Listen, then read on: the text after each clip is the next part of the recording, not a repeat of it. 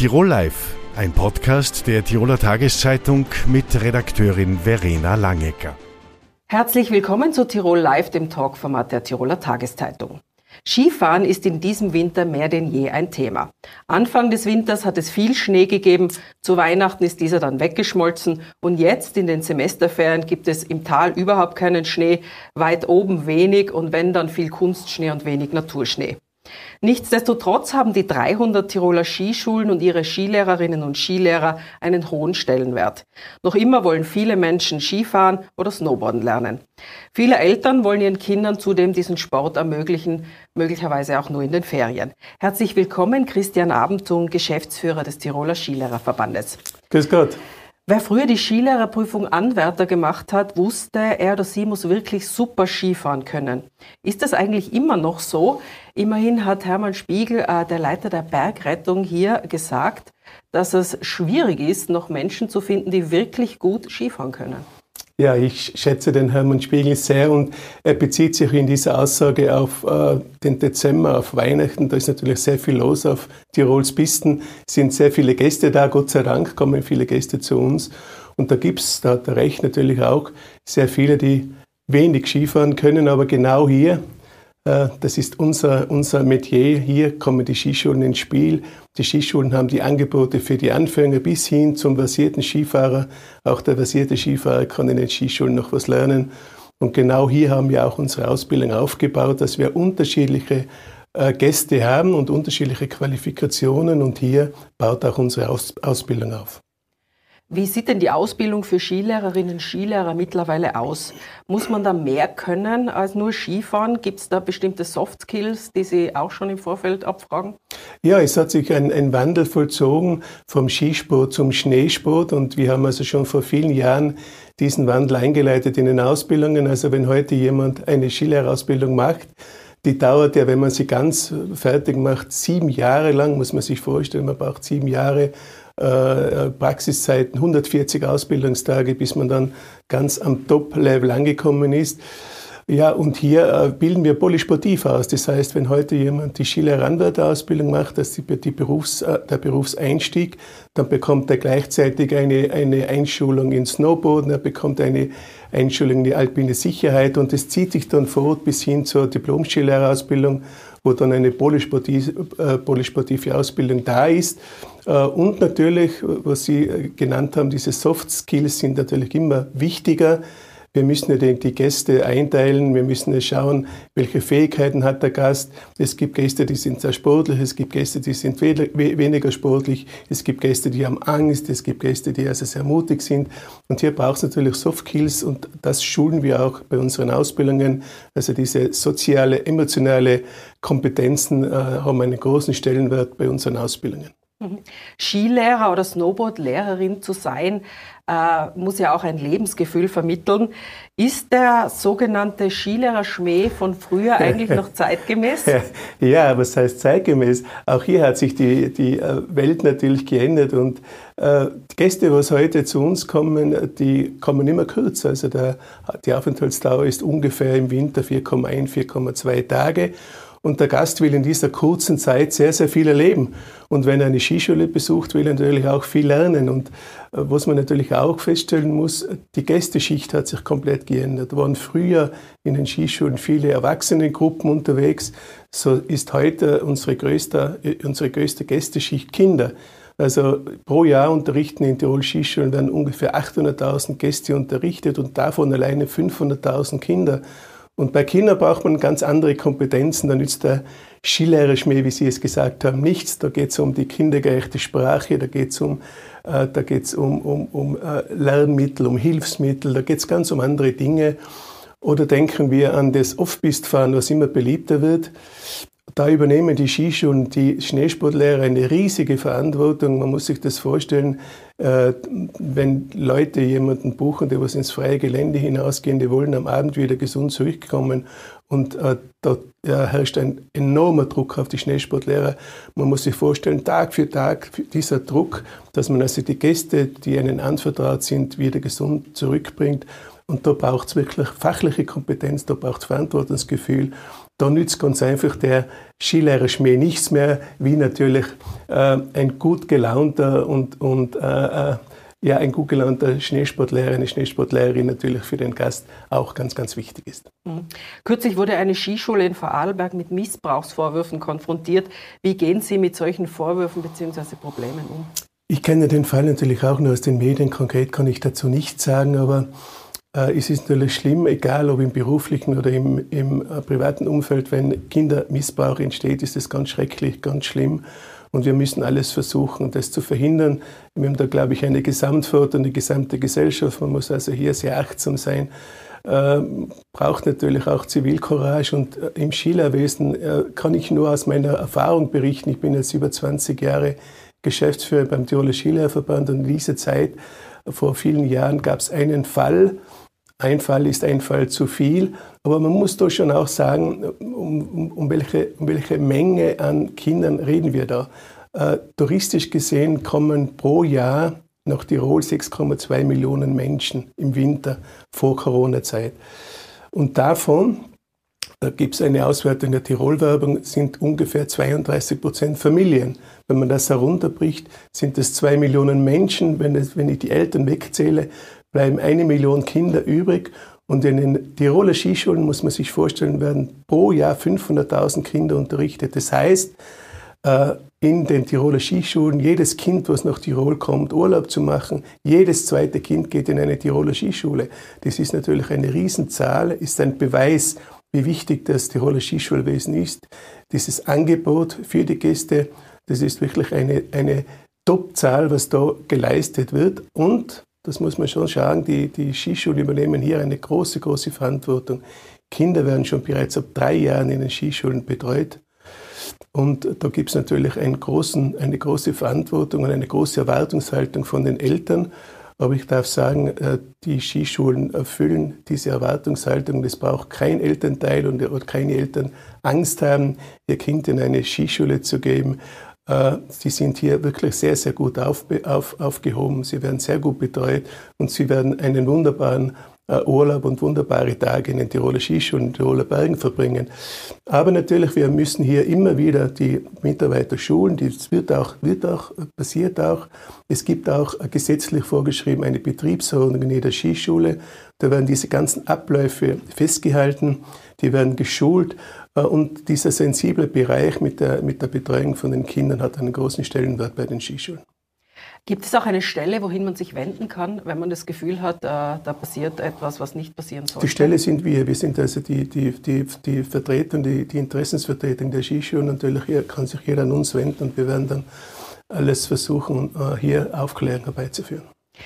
Ähm, kommen wir noch einmal äh, zu den Mitarbeiterinnen und Mitarbeitern. Wie wählen Sie denn aus? Wenn, wenn naja, sich jemand bewirbt? Es geht einmal grundsätzlich ist so, Skischulwesen ist in Tirol gesetzlich reglementiert. Das heißt, es braucht jeder eine gesetzliche Ausbildung. Das ist einmal der erste Schritt. Also der Skischulleiter sucht sozusagen aus, wen braucht er. Braucht er jemand nur für die Piste? Braucht er jemand off-pist?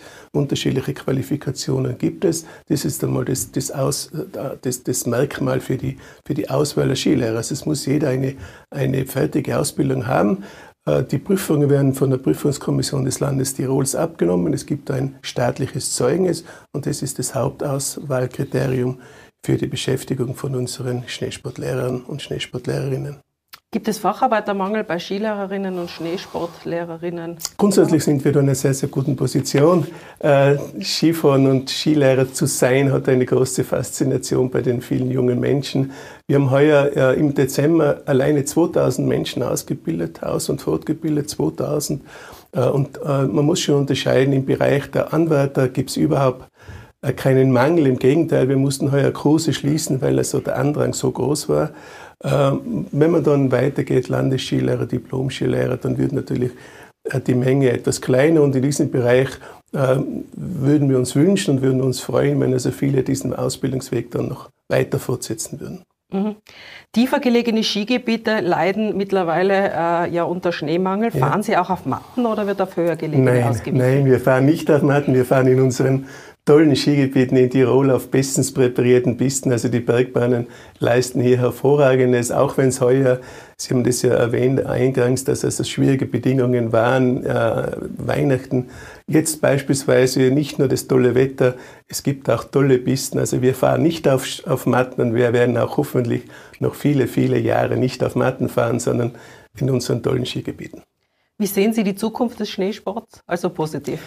Die sehe ich positiv. Ich kann da, ich kann da auf eine, eine OGM-Umfrage verweisen, die was im Jänner dieses Jahres veröffentlicht worden ist. Da hat man gesagt, nur mal jeder vierte Österreicher äh, fährt Ski. Das muss man sich mal, das war eine Negativmeldung. Ich sehe das sehr positiv. Das sind 25 Prozent aller Österreicherinnen und Österreicher fahren Ski. Wenn man das anschaut, äh, Fußball spielen zum Beispiel 200.000, das sind 2,1 Prozent. Oder Tennis spielen 190.000, etwas über 2 Prozent. 25 Prozent fahren Ski und da hat man nicht einmal die Kinder mit berücksichtigt. Man hat nur abgefragt, ab 16 Jahren. Wenn man also Kinder dazu nimmt, dann wird es so nahezu eine 50 Prozent sein über Skifahren. Das ist ein Top-Wert. Es gibt keine andere Schneesportart und keine andere Sportart insgesamt, der was das erreicht. Also die Aussichten für den Wintersport, für den Schneesport sind hervorragend. Wir haben auch gemerkt in der Pandemiezeit, wie, wie die Sehnsucht nach Wintersport groß ist, auch bei den Einheimischen. Wir haben auch ein bisschen befürchtet bei der Pandemie, dass die Gäste vom Ausland nicht mehr so kommen wie früher und genau der Gegenteil, das Gegenteil war der Fall. Sobald die Grenzen offen waren, letztes Jahr im Februar, sind die Gäste gekommen, die Sehnsucht nach Wintersport, nach Schneesport und nach unseren tollen Bergen und tollen Pisten und tollen Skigebieten mit den gesamten äh, touristischen Angebot ist sehr, sehr groß und also ich habe eine sehr, sehr, einen sehr, sehr positiven Ausblick sowohl für den Tiroler Wintertourismus als, als auch für das Tiroler Skischulwesen. Herr Abendung, danke für das Gespräch. Gerne, danke für die Einladung. Als besonders ungesund in Städten mit viel Autoverkehr werden vor allem im Sommer bodennahes Ozon bzw. hohe Stickstoffemissionen angesehen. Der Atmosphärenforscher der Universität Innsbruck, Thomas Karl, ist Experte auf diesem Gebiet. Sie haben in Ihren Forschungen an der Uni Innsbruck herausgefunden, dass der Anteil von bodennahen Ozon in Atmosphärenmodellen tendenziell überschätzt wird. Was heißt das? Weniger Irritationen und Belastungen für Menschen und Tiere durch Ozon?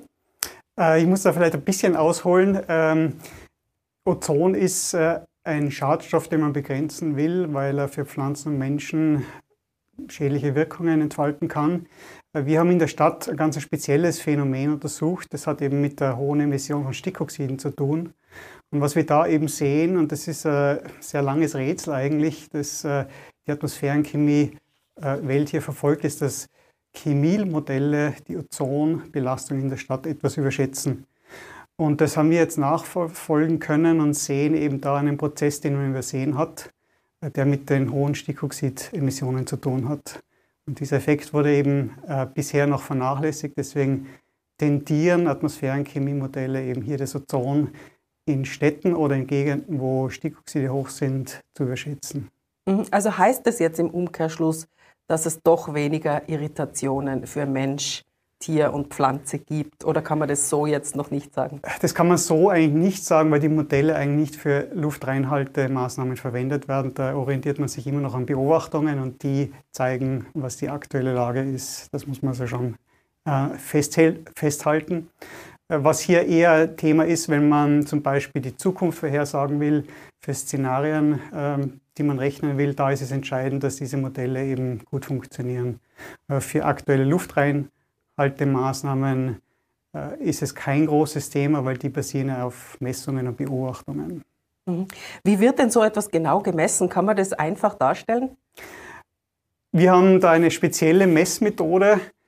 Äh, es würde jetzt vielleicht ein bisschen darüber hinaus zu gehen, ähm, die im Detail zu erklären, aber grundsätzlich ähm, verwenden wir hier äh, eine sehr schnelle Messmethode. Wir erfassen Stickoxide jede Zehntelsekunde und können dann über ein statistisches Verfahren eben direkt auf Emissionen rückrechnen. Das ist die Neuigkeit bei unserem Messverfahren im Vergleich zu anderen äh, Beobachtungssystemen. Wir können hier die einzelnen Luftwirbel in der Luft sogar auflösen für äh, unsere Schadstoffmessungen. Und das erlaubt uns eben dann sehr genaue Aussagen darüber zu machen, wie sich Stickoxide dann in der städtischen Luft verteilen und äh, dann auch reagieren mit Ozon zum Beispiel. Mhm. Äh, Sie haben auch in Bezug auf Stickstoffmonoxid, das ja aus dem Auspuff von Dieselfahrzeugen rauskommt, neue Berechnungen erzielt. Welche denn? Ähm, da muss man unterscheiden. Ähm, zwar spricht man ähm, bei Stickoxiden eben von zwei Stoffen, einmal dem Stickstoffmonoxid dem Stickstoffdioxid.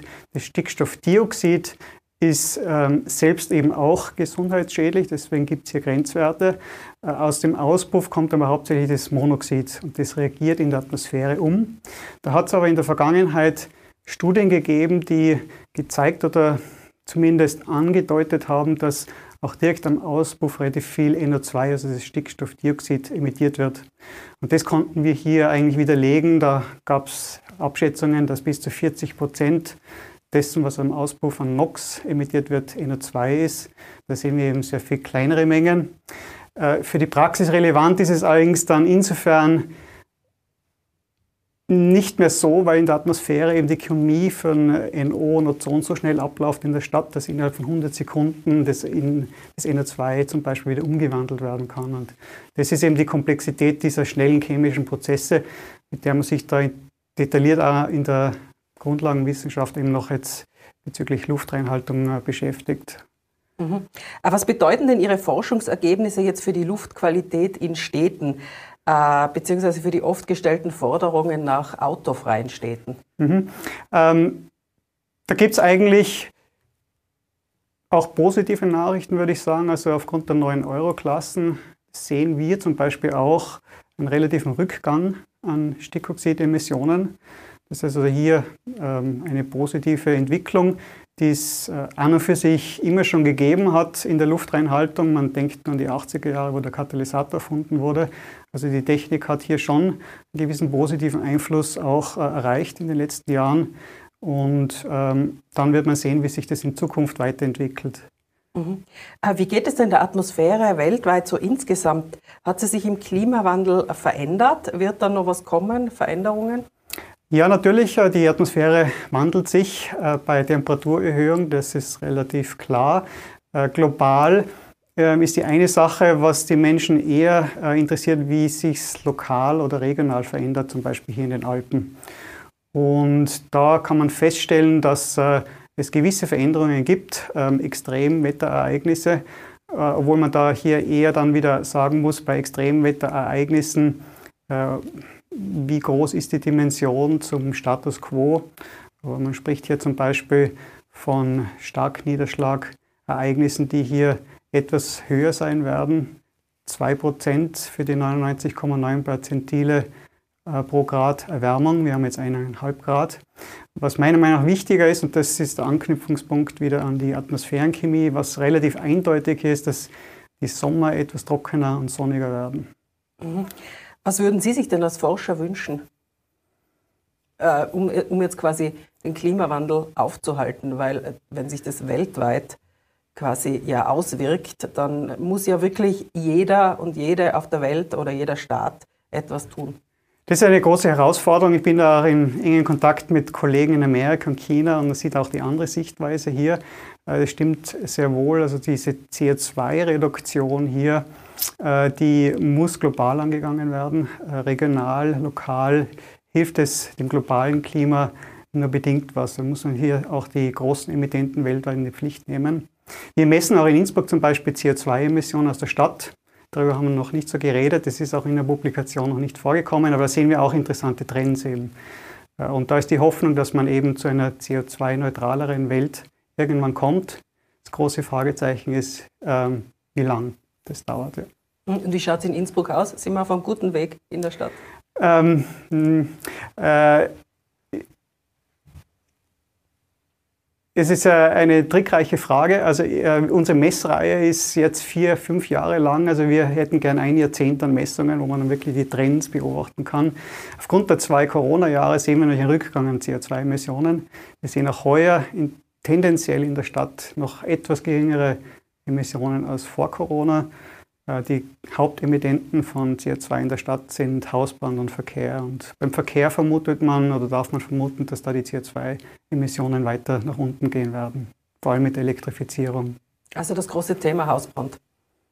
Das ist äh, immer ein Thema in Tirol, auch im Winter.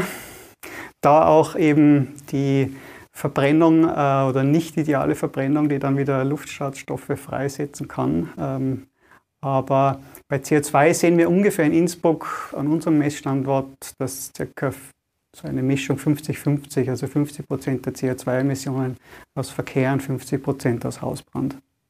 Herr Karl, vielen Dank für das Gespräch. Danke. Das war Tirol Live. Die Gespräche mit unseren Gästen sind wie immer nachzulesen in der Tiroler Tageszeitung, nachzusehen auf tt.com und nachzuhören in einem Podcast. Tirol Live, ein Podcast der Tiroler Tageszeitung.